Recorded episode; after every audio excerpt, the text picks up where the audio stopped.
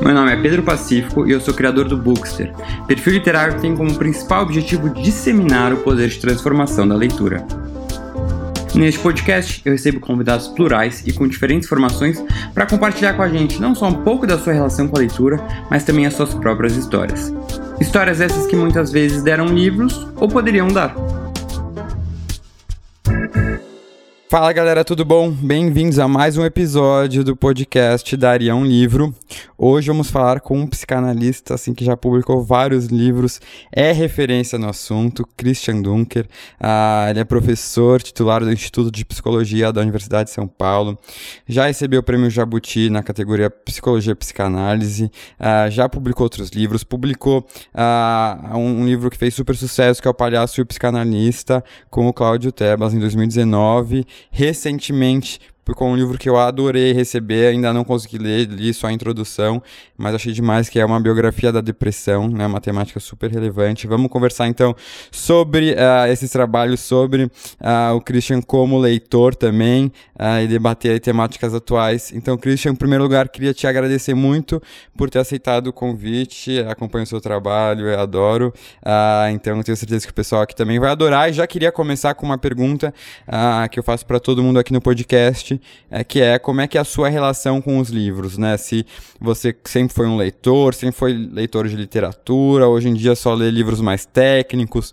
Conta um pouquinho dessa sua trajetória como leitor. Ô Pedro, antes de tudo, eu queria agradecer o teu convite, foi muito legal, nossa conversa anterior, assim, marcante mesmo. Acho que você faz um trabalho super legal de, de colocar a literatura na roda, né? De é, fazer confluir gente da academia, fora da academia. Você está de parabéns, é isso mesmo que a gente precisa mais e mais. Né? Minha relação com, com os livros, é, eu acho que passa muito assim pela, pela minha mãe. Né? Minha mãe era filha de operários, e, e minha avó era costureira, ela tinha, enfim, um, um estudo uh, bom, de colegial, né? Mas ela tinha uma fascinação por livros. Eu muito, muito cedo eu percebi assim histórias do tipo eh, comprei eh, a coleção do Dostoiévski com meu primeiro salário, uh, gostava de Monteiro Lobato. Era uma, era uma prática que, que, que ela tinha e que chegou em mim a partir de uma iniciativa que Hoje, infelizmente, não sei se, se funciona, se existe ainda, chamada Clube do Livro. Né? Você tinha uma revista, você escolhia ali um livro, dois livros, e eles chegavam na sua casa. Né? E aquilo virou uma espécie assim de febre, de mania, de uh, queria queria completar a coleção e comecei a, a ler e aquilo ali é, foi, foi muito importante num momento muito ruim da minha vida. Né? Meus pais estavam se separando, aquela briga toda em casa, depois é, falta de dinheiro. É, e os, o mundo dos livros ele, ele chegou assim para mim nessa é, como, como um refúgio mesmo, um refúgio, uma sobrevivência é, psíquica. Né? Eu lembro que na escola, é, uma vez minha mãe foi chamada porque eu eu estava pegando muitos livros né, na biblioteca. E ela falou, mas qual, qual, é o problema? Não, é que são os livros do mesmo autor.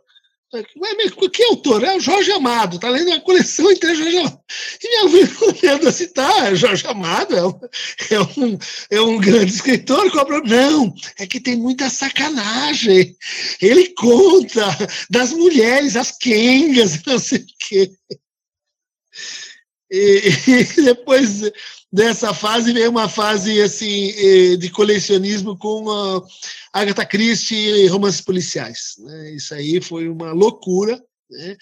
É, eu tive um era, era um aluno muito uh, fraco assim, né? Repetidiano, uh, não, não não, não, não, não era esperto, né? E, não, me considero até hoje tenha mudado esse aspecto da coisa mas uh, tinha, tinha uma professora de redação que ela, uh, ela viu alguma coisa, falou, oh, escreve aí, lê aí, e ajudou a gente a montar um clube né, de leitores da Agatha Christie.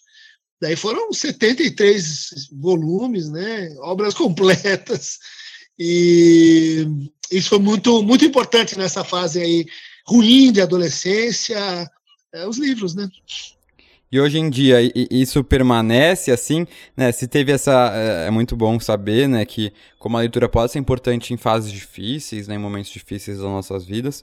Mas e hoje em dia, né? Como é que ficou esse seu gosto pela leitura e essa relação pelos livros? Acabou sendo uh, substituído por uma leitura muito técnica, né? De psicanálise, psiquiatria? Ou você ainda consegue guardar um tempinho para a literatura? Olha, você sabe que. Eh eu já fui mais assim fechado na fiz psicologia, depois fiz filosofia, fiz ciências sociais, então era muito texto, né, de, filó uhum. de filósofo, de é, sociólogo, antropólogo para ler, é, e a literatura foi é, de fato se tornando uma coisa mais rara. Mas de um tempo para cá ela voltou de uma maneira muito muito curiosa assim né? Que é, muitas pessoas me pedem para fazer comentários leituras interpretações e até introduções para material didático né?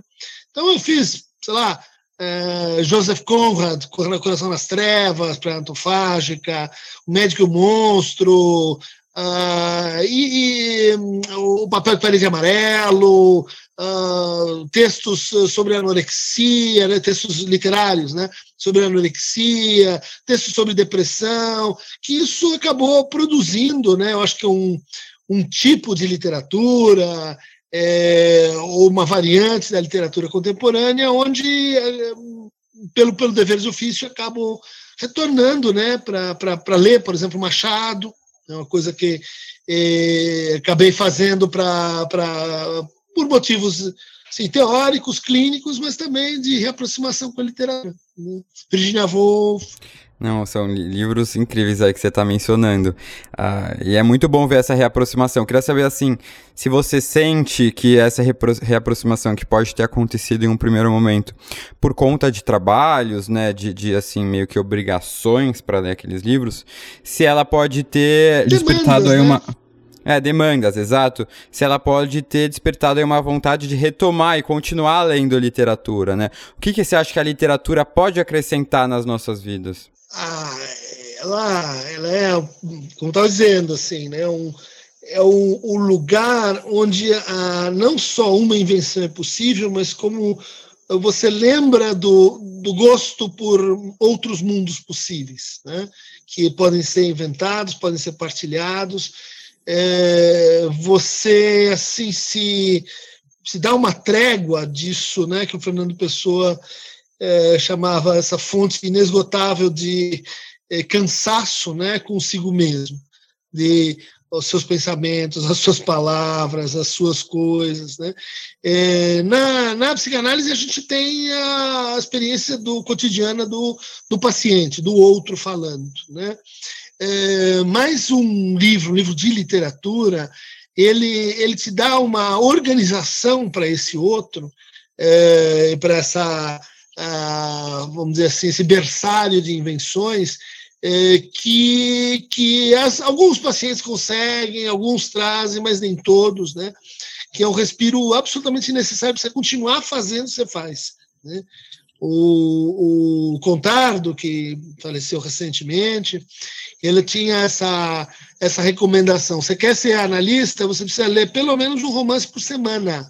Hum. Mas Contardo, onde você consegue ter? Não, não, não. Você ficar lendo teses aí, você a sua cabeça ela ela fica quadrada. Tem que ler pelo menos um romance por semana. Nunca esqueci disso. E acho que ele tem razão, né? Para você conseguir Nossa. fazer o que a gente faz anos Concordo. a fio, se não tiver a literatura, não dá, né? Sim, total. Ah, e acho que até um pouco a literatura, eu acredito muito no poder de transformação da literatura, né? Como justamente essa possibilidade de entender um pouquinho mais sobre o outro, uh, enxergar um pouquinho mais a perspectiva do outro, permite não só que a gente passe a respeitar mais esse outro, mas também um processo de autoconhecimento, né? E aí casando um pouco essa ideia com o seu livro uh, que você escreveu em conjunto com Cláudio Tebas, né, o palhaço o psicanalista, que fala justamente como escutar o, os outros pode transformar vidas. Você acha também, então, nesse sentido, uh, que a gente pode aplicar essa ideia no como uh, entender o outro, né, como ler sobre o outro pode transformar vidas. E o que seria essa transformação de vidas que vocês falam na obra? E, bom, a, a, gente tem ali um, uma ideia relativamente específica, né, é, de é, como você praticando a escuta, é, isso promove uma, uma autotransformação. Né? Quando você consegue realmente escutar o outro, você vira um pouco outro. Tema antropofágico, né? o tema básico da coisa. Mas a, a, a, ideia né, que foi surgindo nas, nas, conversas com o Tebas, que é um, que é um palhaço profissional, é um, é um escutador da, é, do sofrimento assim nas ruas, né, sofrimento social, sofrimento das, das crianças, é que a, a gente estava muito descontente com o conceito de empatia. Né? É, amplamente circulante entre as pessoas que cuidam de pessoas e tal. E é, falando sobre o que, que é uma verdadeira escuta e tal, a gente começou a, a revisar a noção de, de, empatia, né? tentando separá-la da noção de identificação, né? tentando uh, pensar além da, da ideia assim, de que quando você tem uma escuta empática, você se coloca no ponto de vista do outro. Né? Isso é muito pouco. Né? É, isso acontece, né? sem isso nada rola, mas o outro não é um ponto de vista. Né? O outro tem corpo, o outro tem espaço, o outro é tridimensional, o outro tem coisas que o outro ignora. Né? Uhum. E eu acho que nesse ponto, a, a quando você faz a, essa torção no seu equivalente literário, a literatura ganha outro tamanho, outra dimensão, que é quando você começa a se perguntar, né, é, como isso foi feito, como como que esse cara eh, ela está produzindo esse efeito, como essas palavras é, talvez até escaparam o, ao planejamento, à arquitetura né, da coisa, como tem um outro falando no outro, como tem um, a gente poderia dizer assim, um inconsciente no texto. Né?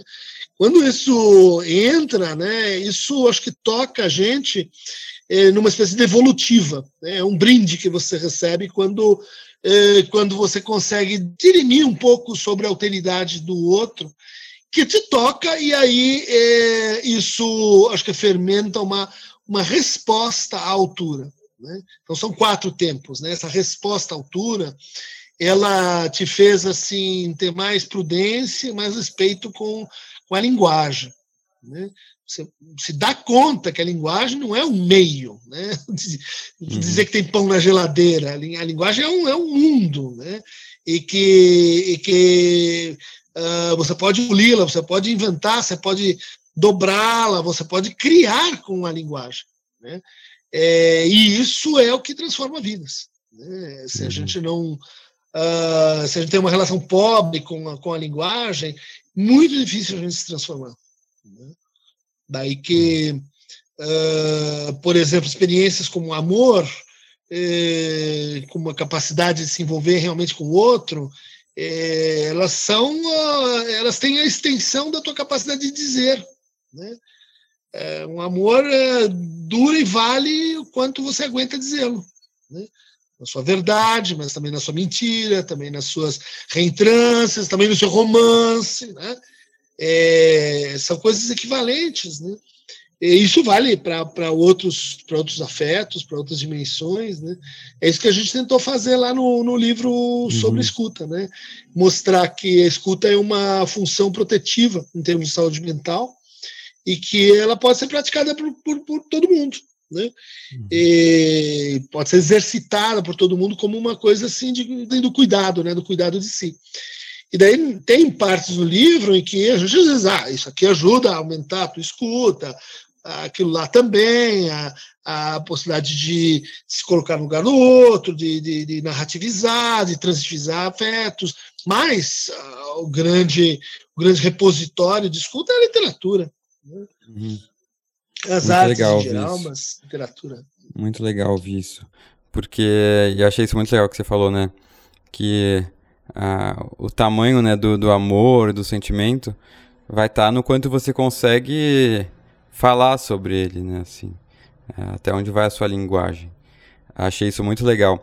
E uma coisa, até falando de saúde mental, quando a gente pensa uh, em, em, empatia, talvez, eu acho que uh, nesse caso não seria nem empatia, mas eu acho que de identificação com o outro, a literatura ela queria saber a sua opinião, se ela poderia ajudar quem está passando por situações uh, difíceis, né? Até se escrever uma biografia da depressão, poderia uh, ajudar a ser como se fosse um, um, um, um, a mais. Lógico que não vai substituir um tratamento, mas pode ser algo a mais para contribuir com que o leitor, né, a pessoa que está passando por aquilo, ela lendo histórias diversas, ela vai se identificar, ela vai identificar aquela dor no outro, entender que ela não está sozinha, né? Que eu acho que quem passa por uma situação, uh, um quadro depressivo, se sente muito essa solidão, né?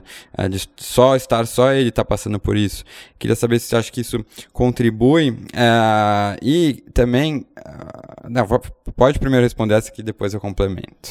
É, é vamos dizer assim que é, eu levo absolutamente a sério isso que você levantou como uma hipótese, e a ponto de, de, em vários trabalhos, tentar demonstrar teoricamente por que, que isso acontece. Né? Uhum. eu vou tentar simplificar um pouco, mas uh, acho que uma das coisas mais eh, interessantes que o Lacan pensou eh, do ponto de vista da psicopatologia, né, da teoria da, da, do sofrimento, a loucura humana, é uma ideia que diz o seguinte: a neurose não é uma doença, né, tem começo, meio e fim.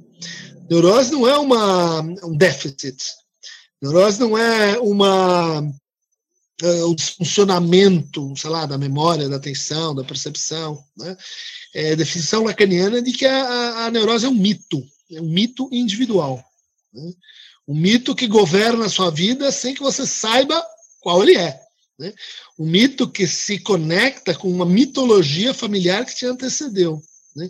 E o mito é, é, assume uma, uma, uma, vamos dizer assim, uma forma distinta da qual, uh, diferente daquela que a gente está acostumado a encontrá-lo, que é nas comunidades uh, originárias, né, é, onde o mito é um, uma função de organização do coletivo. Né? Então, o que, que a modernidade inventou? Uma coisa estranha, que é mitos que não são coletivos, são individuais mitos que são escritos, não são orais, mitos que, que articulam né, uma espécie de matriz lógica eh, das nossas relações eh, com o outro, né, das nossas relações com a morte, das nossas relações com o sexo, das nossas relações com a, as estruturas simbólicas em geral, todas elas. Né? Eh, então, o, o, o que eu estou querendo dizer assim, que a, a articulação do mito né, é, é, é, não é não é não é uma versão da neurose, não é um retrato da neurose, não é um falar sobre a neurose. A neurose é isso mesmo que tem uma estrutura de mito. Né? Então, por isso, ela é responsível a uma relação de fala, né? porque ela é composta por linguagem. Né? E por isso ela é transformável, alterável uh, por experiências de linguagem. Então, tudo bem que há uma diferença entre literatura e mito, mas eu estou falando assim é, de uma identidade de substância. Né? Quando a gente fala em neurose, a gente fala em psicose, nós estamos falando em algo que é parecido com uma literatura que se aposta de um ser, que toma conta de um corpo, que, que, toma, uh, que se aposta de um corpo. Né? É claro, uh, isso vai se dar, por exemplo, na criança, quando ela faz teorias sobre a sexualidade, quando ela faz teorias sobre a sua origem, né? Freud chama romance familiar do neurótico, ou teorias sexuais infantis. Isso vai se dar eh, nos, nos devaneios que a gente cria sem os quais a nossa sexualidade não funciona. Né? É, isso vai se dar nas narrativas que ensinam a gente a amar e a odiar. É, se a gente for eh, pensar assim rigorosamente sobre a textura né, do que, que é feito psíquico, é, ela tem uma estrutura de linguagem, e linguagem inclui né, os códigos e os mitos e a literatura. Quando você disse, e a depressão seria um, um tipo de neurose, quando você diz neurose? É, vamos dizer assim, é um, um, tipo de sintoma, uma forma de sofrimento, né? E que, que estaria então incluída nessa é, perspectiva, né?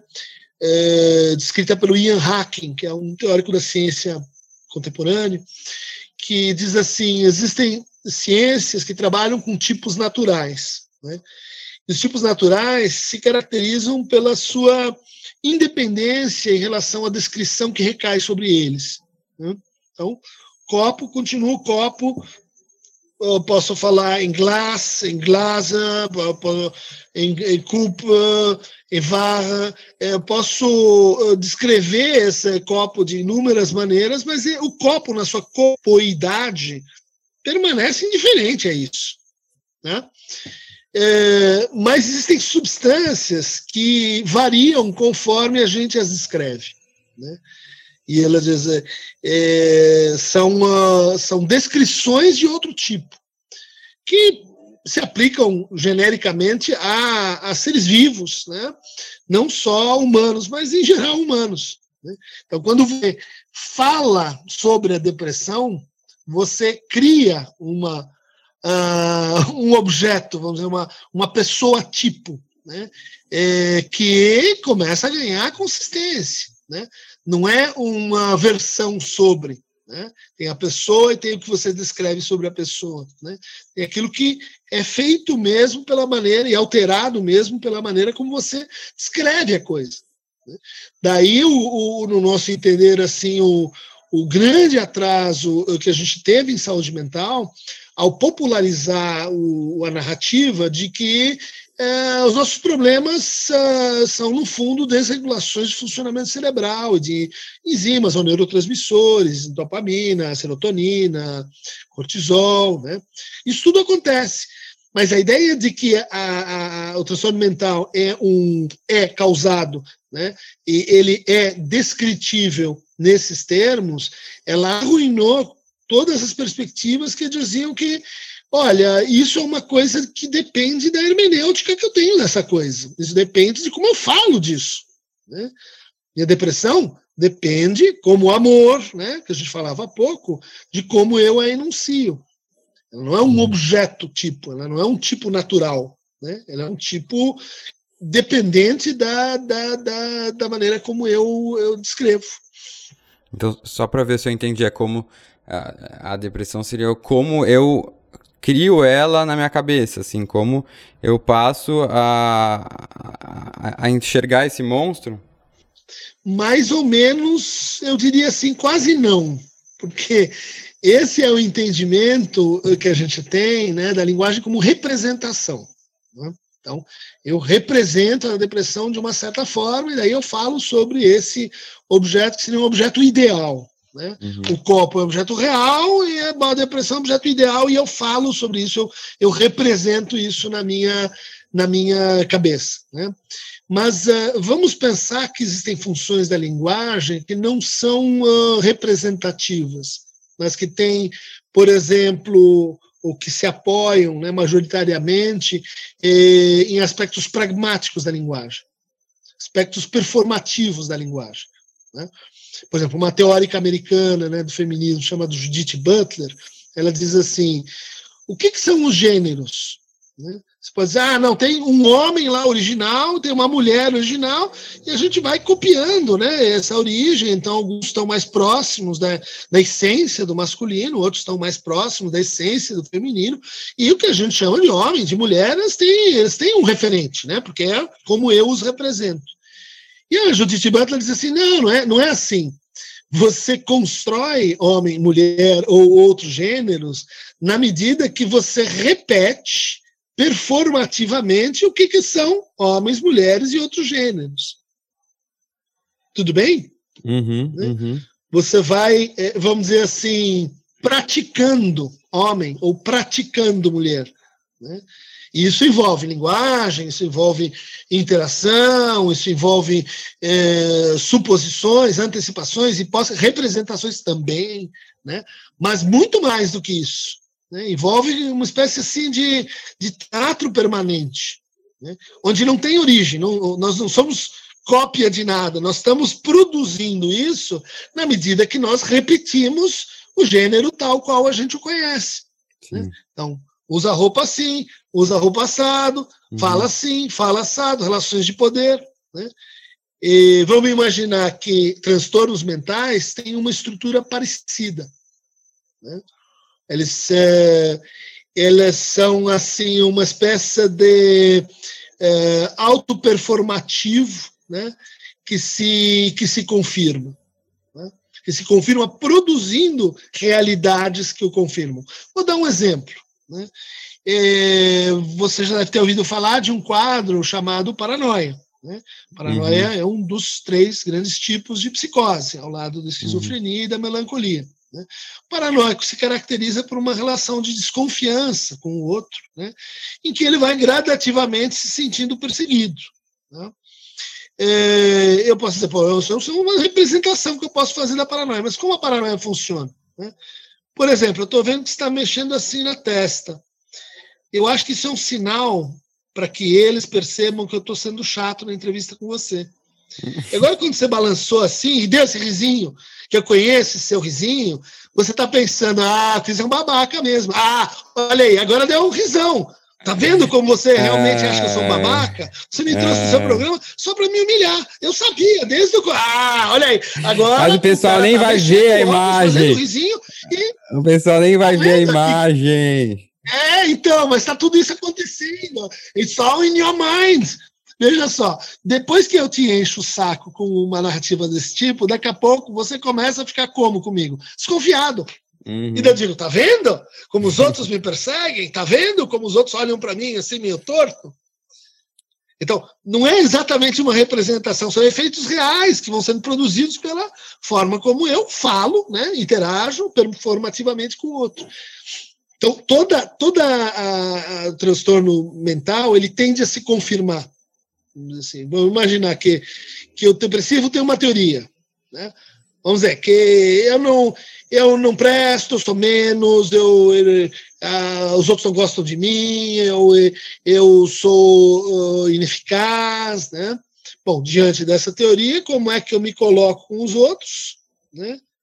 bom, uh, não vou ser escolhido, não me interesso muito pelos outros, porque os outros, bom, tendem a me excluir, a não me valorizar. Uhum. E daí o que acontece? Os outros tendem a me excluir, desvalorizar, e eu recebo, no fundo, de maneira invertida, a mensagem que eu estou mandando. Uhum. Uhum. Entendi. E o, mas é quando você disse, né, que é o, o perigo de tentar reduzir a depressão, por exemplo, a uma há um problema de, de né, químico assim no cérebro e por isso que a solução seria a medicação, por exemplo. Tudo bem, uh, seria um problema talvez reduzir a isso, mas você enxerga como necess, como uh, complementar, então você uh, estudar a parte e tratar a parte química como tratar a parte psicológica, você, você vê isso no tratamento da depressão, uma importância dos dois lados? Então, é uma ótima colocação, porque é, assim, no começo dessa conversa, lá nos anos 80, né, quando, é, quando a depressão se torna a rainha né, das nossas formas de sofrer, quando se inventam os novos antidepressivos, né, quando surge a hipótese, hipótese serotoninérgica, quando, quando aparecem as hipóteses eh, genéticas mais, mais fortes, né, o genoma é, é descrito, existe então uma grande confiança de que a gente vai chegar, então, não uma descrição do processo causal, né? Uhum. ou no mínimo nos marcadores biológicos dos transtornos mentais. Né? 40 anos depois isso não, não se confirmou, porque a gente não, não tem, por exemplo, nenhuma marcador biológico né, para os transtornos mentais. Isso quer dizer que não existem alterações cerebrais? Existem, mas elas são muito mais idiosincráticas do que a gente imaginava. Porque a gente tende a pensar no cérebro como um órgão, como um órgão uhum. do tipo fígado, estômago, pulmão, órgãos são meio burros, eles fazem aquilo que eles fazem, né? E eles são mais ou menos iguais. Se tiver um, um coração com, faltando um ventrículo, você tem um problema, porque eles são feitos para ter quatro válvulas e cada válvula faz uma coisa. O cérebro é como a tua digital. ela tem áreas, mas ele é completamente diferente de uma pessoa para outra pessoa. E, assim, o mesmo problema pode ativar áreas eh, cerebrais diferentes em pessoas diferentes. Uhum. O cérebro dos japoneses, por exemplo, é diferente dos cérebros ocidentais. Porque eles são geneticamente diferentes? Não, porque a língua deles é diferente. O kanji e o kana inverte completamente a, a função né, dos, dos hemisférios. O que eu estou querendo dizer? O cérebro é, determina a linguagem, a linguagem determina o cérebro ao mesmo tempo. O seu cérebro muda conforme você fala, escreve, pensa, lê de uma maneira ou de outra. Tudo bem? Tudo e bem. Quando ele muda de uma certa maneira, você você, eh, vamos dizer assim, está mais inclinado, mais vulnerável para sofrer de uma forma, para produzir sintomas de um tipo e não de outro. Então, não, não tem uma concorrência. Né? Freud não está morto e nem voltou para comer o cérebro dos zumbis. É, neurociências não vai, não vai acabar com a psicanálise, nem a psicanálise com as neurociências, porque a gente descobriu que é coisa mais complicada do que cada um achava que era. Sim, sim, mas você, só, só para concluir, você é a favor de um tratamento conjunto, assim? Quando necessário? Sim. Uh, quando o caso requer, uh, muitos melhoram. Os antidepressivos ajudam bastante as pessoas a saírem de crises, né? O que eu, o que eu, o que eu critico é a cultura, né? É, da, da medicalização né? marcada uhum. pelo quê? Medicalização imprópria de crianças, né? o, que tomam ritalina para melhorar desempenho escolar, isso é doping. Né? Uhum. Ah, é que, o, as pessoas que, que tomam medicação sem nunca terem ido a um psiquiatra.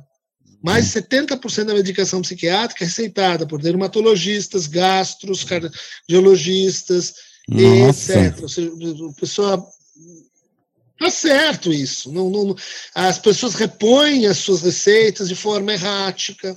Né? Não, não seguem um tratamento nem psiquiátrico, nem psicanalítico. Por quê? Porque se formou uma cultura em torno disso. Né? Uhum. Né?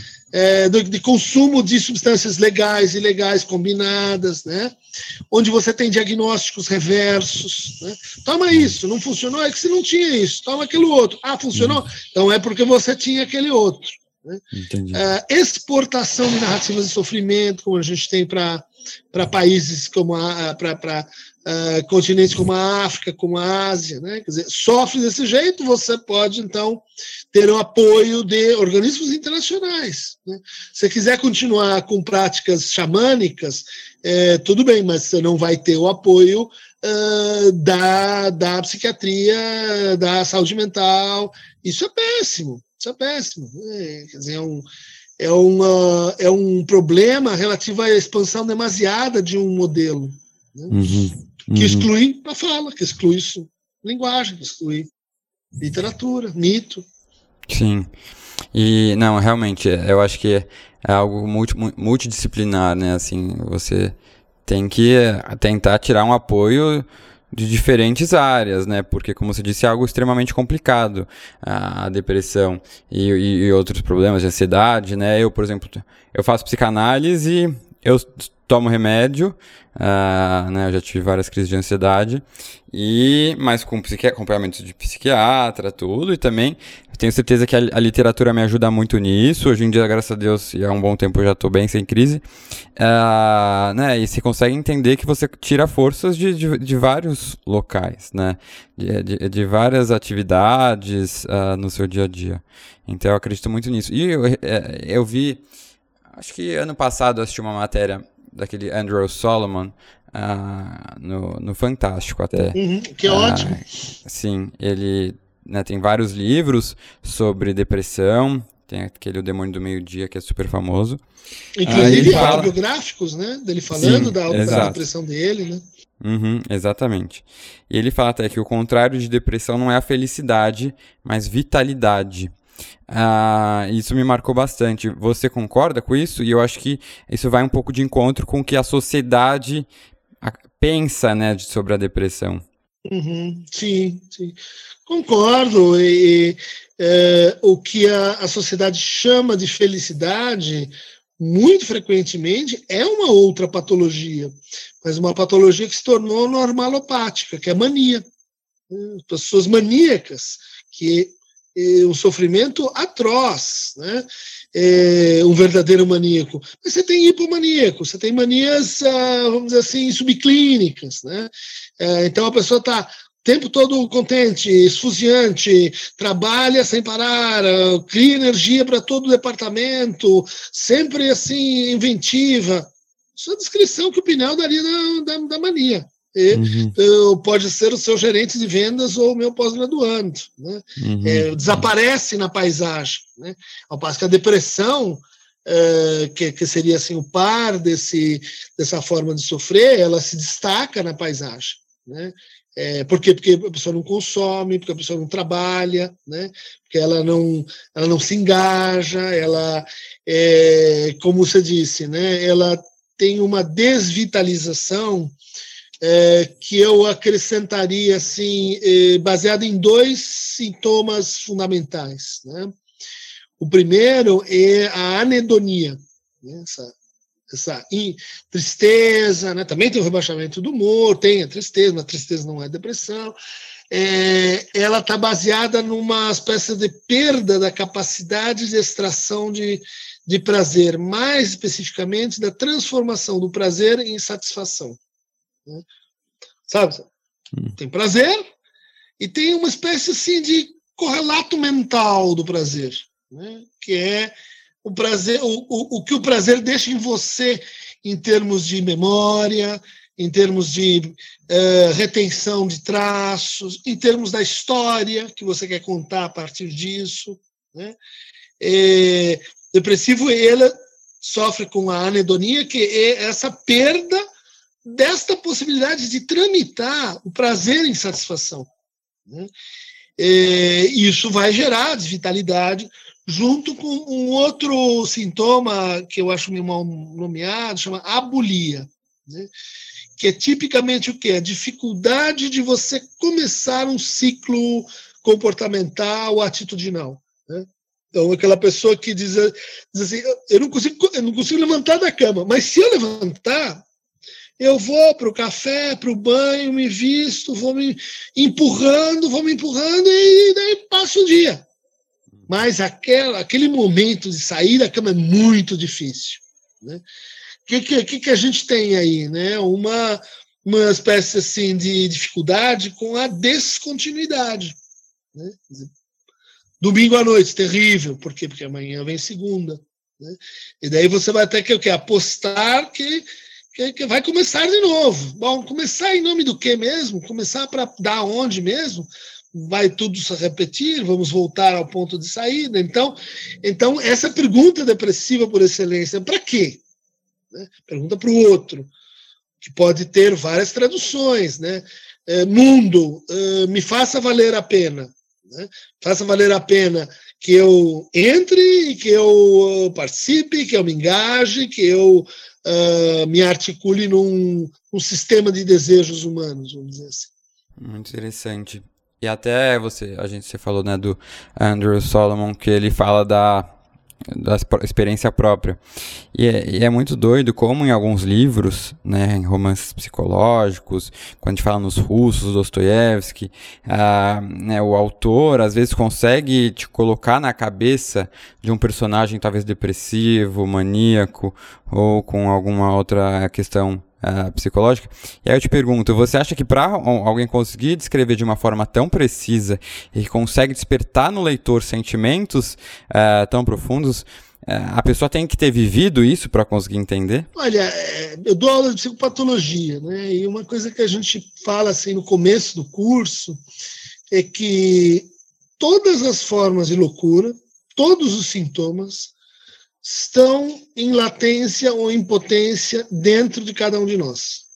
Então, se você olhar bem, né, aquele embrião daquela paranoia, daquela histeria, daquela neurose obsessiva, daquela depressão, tudo isso está em você. Né? É, não é uma coisa zoológica ou tipológica, que você é um, eu sou outro. Né? Uhum. É, claro que daí tem aquele onde os, os, certos processos são exagerados, eles tomam conta da casa, daí, bom, só tem aquele, aquele é, é mais prejudicial, aquele que faz é, sofrer mais, mas, tipo assim, se você olhar de perto, você vai encontrar todos eles em você. Né? O uh, ah, que, que é um bom escritor? Ele é capaz de olhar muito para si através do outro e uh, para o outro através de si. Então, ele consegue descrever né, uh, processos patológicos eh, com uma descrição que aquele que está vivendo aquilo não consegue. Ele fala uhum. melhor que você que tenha depressão. Ele uhum. fala melhor que você que é um esquizofrênico. Né? É, e isso é um ganho inegável, porque à medida que a gente consegue falar melhor sobre, e como a gente viu aqui, né, e interferir no, no ciclo pragmático da, do sofrimento, é, a vida se transforma e o sofrimento se transforma também. Né? Uhum. Então, uhum. muitas depressões graves foram uh, enfrentadas, atravessadas pela escrita. Né? Já vista aí esse texto muito bacana do Luiz Schwartz, é, uhum. chamado O Ar que Me Falta, né? que é um texto de literatura que eu li recentemente, justamente para fazer uma resenha para 451. Texto muito legal de como, de como a depressão é escrita e o silêncio e as palavras por dizer e a voz está é, tudo ali no mesmo emaranhado, né? Que a gente pode chamar de vida também. Uhum. Mas é, esse momento que a gente está vivendo está é, trazendo mais à tona, eu acho que a, a, discussão sobre saúde mental, né, sobre depressão, ansiedade. O que, que você poderia dizer e recomendar para as pessoas né, que estão passando por momentos difíceis, uh, seja a pessoa né, ter algum tipo de doença ou não, mas o que, que você deixaria de recomendação para a pessoa, como lidar com isso? com o nosso momento, né? É, eu diria que vale a pena olhar bem de frente para ele, né? Talvez a gente não tenha outras experiências como essa na vida, né? olhar é, para a tristeza infinita que que isso gera, para o cansaço, né? para as perdas que a gente teve e está tendo, né? É, olhar para isso sem assim dramatizar uh, essa experiência, mas uh, talvez extraindo o que ela tem propriamente de trágico. Né? O trágico, um, gênero, um gênero literário, é, nascido lá na Grécia, mas uh, é, que faz a gente assim é, se aproximar da experiência, né? E se aproximar é, de um de forma a, a, purificar ou a transformar os afetos que ela mobiliza. Né? Então, eu recomendaria muito a leitura eh, como essa experiência de contraponto, né, de contraposto à, à realidade que a gente está vivendo, porque eh, aquele que assim quer olhar a realidade muito de frente, né, como, como olhar para o sol, você você não, não consegue enxergar mais nada a partir de um dado momento. Né? Vamos olhar para as curvas é, estatísticas, vacinas, né? você começa a ficar nublado com tanta realidade. Né? Você precisa da ficção, você precisa do outro mundo para melhor poder perceber este, para voltar para este. Né? E isso, poucas, poucas atividades humanas criam esse acostamento, esse parênteses, né? que, que permite uma reentrada, que permite você olhar de outra maneira para si, para o, seu futuro, para o seu passado, né? fazer sua história. Eu diria assim também é, como assim um otimista sem esperança, né? É, que a gente está no pior momento. Né? Não, não houve pior momento de toda essa trajetória e eu acho que não teremos outro tão ruim. Né? Então, aguenta firme. Aguenta firme, porque é o Cabo das Tormentas, né? que depois que atravessou, virou o Cabo da Boa Esperança. Né? É o Cabo Horn, né? Uhum. é o ponto mais difícil do extremo sul de ser ultrapassado.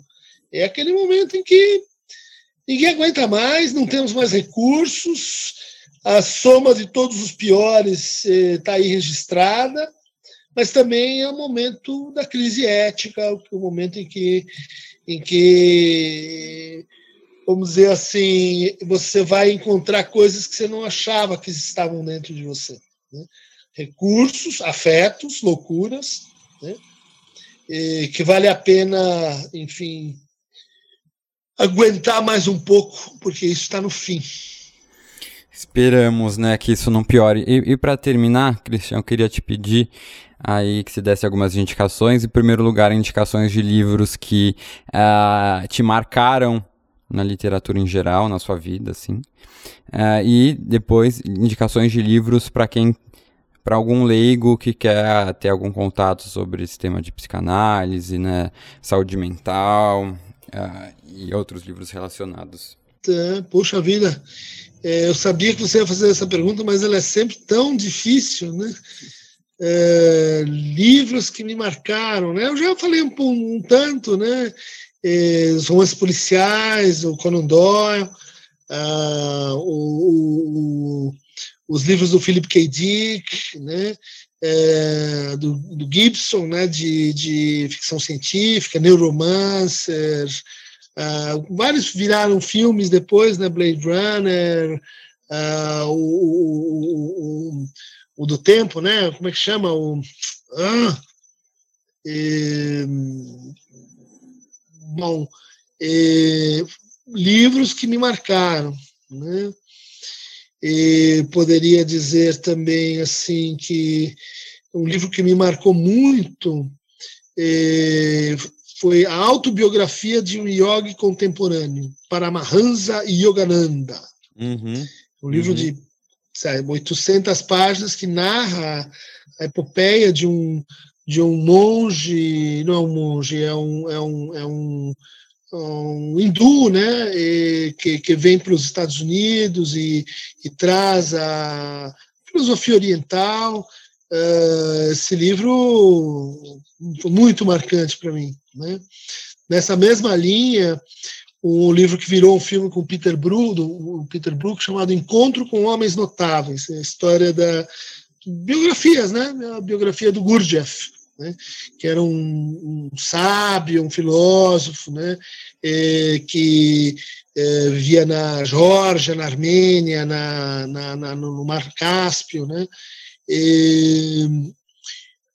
um livro que me marcou também nessa linha é, talvez uh, Nada de Novo no Front, do Erich Maria Remarca. É, venho de uma família de alemães, vários deles lutaram na Primeira e na Segunda Guerra. Né? E meu, meu bisavô era topógrafo né? na invasão da Alemanha é, na Bélgica, nas Ardenas, né? na Primeira Guerra, e ele mandou cartões postais, eu fiz um filme com esses cartões, e inspirado no, uh, nesse livro, né, que conta é, as dificuldades né, dos, dos, dos uh, soldados alemães na, na, Primeira Guerra Mundial. Né? Nada de novo no front. Nessa linha, também um livro que me marcou muito e que eu considero obrigatório para quem quer entrar na psicologia é do livro do Primo Leve. É isto um homem? Hum. Né? Essa tem que ler. Morro de vontade Esse, de ler. Senão não pisa na minha aula. é, é, pesado e tal, mas é, é, realmente um livro que, que muda vidas. Né? Agora, para é, se introduzir assim, a psicanálise, eu adoro o Freud de A Gradiva de Jansen, é um romance, ele comentando um romance. Né? É Adoro é o Freud de, de O Infamiliar, né? é, a gradiva de Jansen. Sonho e delírio na gradiva de Jansen. Hum. É, é, um texto do Freud. Tá. E o outro texto chama-se O Infamiliar. Tem uma tradução aí que a gente fez pela Autêntica. Né? E começa pelo Freud, começa pela, pela biografia do Freud, do Peter Gay, né? ou, ou pela biografia do Lacan, da Elisabeth Roginesco, ou, uh, bom, uh, um outro texto que seria assim muito marcante, né? É, os, os, casos clínicos do Winnicott, lindos, o caso Pigon, por exemplo, fantástico. Uh, por uh, quem mais? Há um pouco de literatura uh, autobiográfica, né? Para quem quer, quem quer realmente se aproximar da loucura. saiu um livro que o Freud uhum. comenta, né? que é as memórias de um doente dos nervos. Sim, né? esse, Daniel esse livro. Schreber, agora é... saiu pela Todavia. Exato, esse livro eu, eu lembro que você comentou na que é nossa é primeira viagem. live. Você comentou na nossa primeira live e eu fiquei doido e estava tudo esgotado. Isso. E quando eu vi que a, a Todavia lançou, eu, eles me enviaram, eu fiquei doido, já tô tudo super animado para ler. Ah, uma, uma, uma, coisa legal também que tem para ler aí para começar é, são os textos do Fanon. É, Franz Fanon uh, sobre psiquiatria. Ele é um teórico da uh, movimento uh, antirracista né, e decolonial, e ele era psiquiatra, foi, tipo assim, trabalhou com Lacan, né?